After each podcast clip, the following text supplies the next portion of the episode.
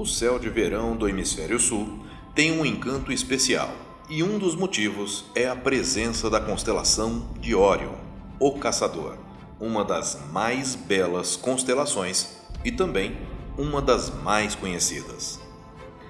Olá, eu sou Floresberto, apresentador do podcast Astronomia e Astronáutica, e vou levar você nessa viagem.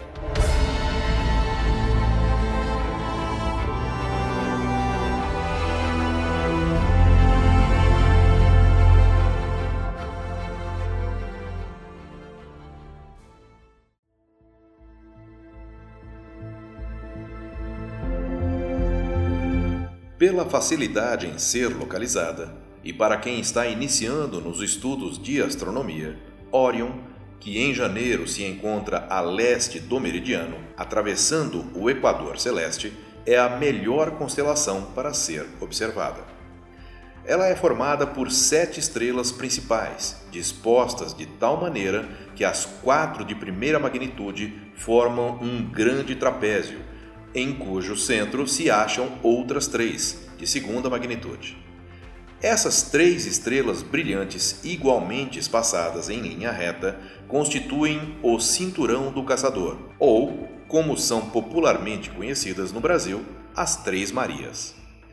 As quatro estrelas que formam o trapézio são Alfa de Órion, ou Betelgeuse, localizado no ombro direito de Órion, Gama de Órion, ou Bellatrix, localizada no ombro esquerdo de Órion, Beta de Órion, ou Rigel, o pé direito, e Capa de Órion, ou Saipe, o joelho. As Três Marias são formadas por Delta de Órion, ou Mintaka, Epsilon de Órion, ou Aunilan, e Zeta de Órion, ou Aunitak observadas com um binóculo modesto, apresentam-se como uma das belas visões do céu austral. Mintaka é uma bela estrela dupla, facilmente visível com um modesto telescópio.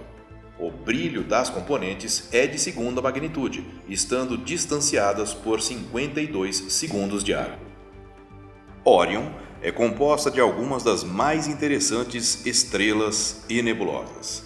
Betelgeuse é uma das maiores estrelas entre as brilhantes, com 250 vezes o tamanho do Sol, e é uma gigante vermelha. Na verdade, Betelgeuse não pertence ao grupo de Órion, pois está a 200 anos-luz, enquanto as outras componentes estão a mais de 600 anos-luz de nós.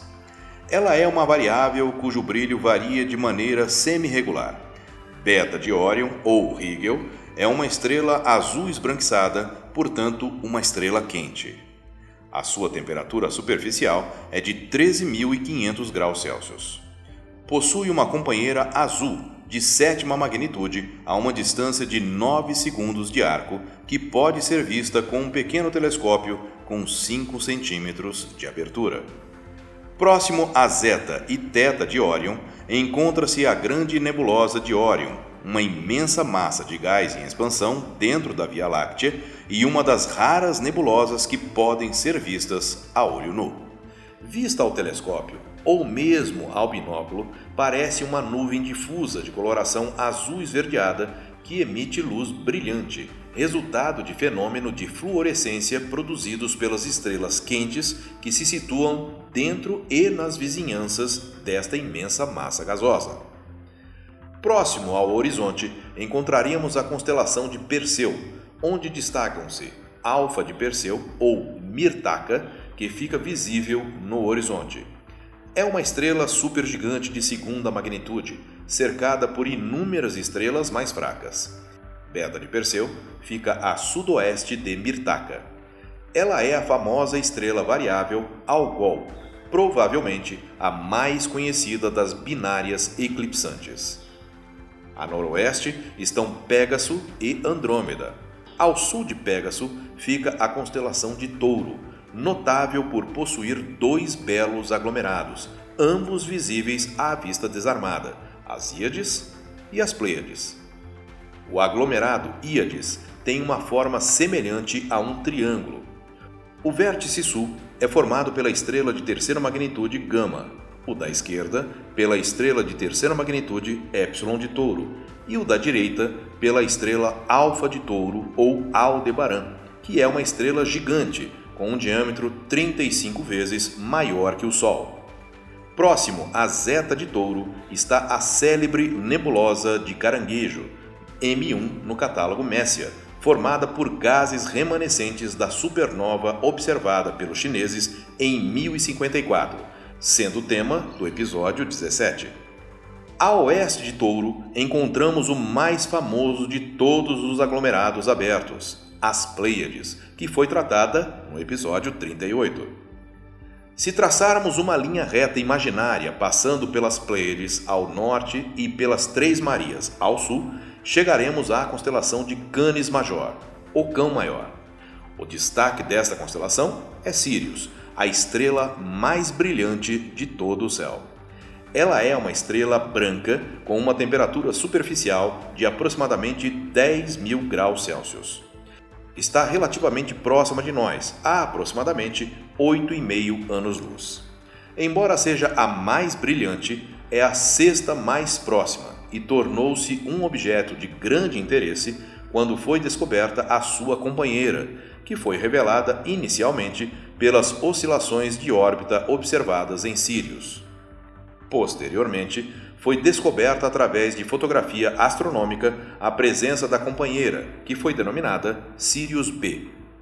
Ela descreve uma órbita em torno de Sirius A em aproximadamente 50 anos e sua densidade é da ordem de 170 mil vezes a da água. Isso significa que um cubo com apenas um centímetro de lado teria um peso de 170 kg nessa estrela. Ela foi a primeira anã branca identificada. Astronomia e Astronáutica agora também no Instagram. Siga-nos e saiba dos últimos lançamentos dos nossos e-books, muita informação sobre a história da astronomia e astronáutica e também as últimas informações sobre as missões espaciais e efemérides astronômicas. Eu sou Floresberto Produzi e apresentei este podcast Astronomia e Astronáutica. Até a próxima viagem.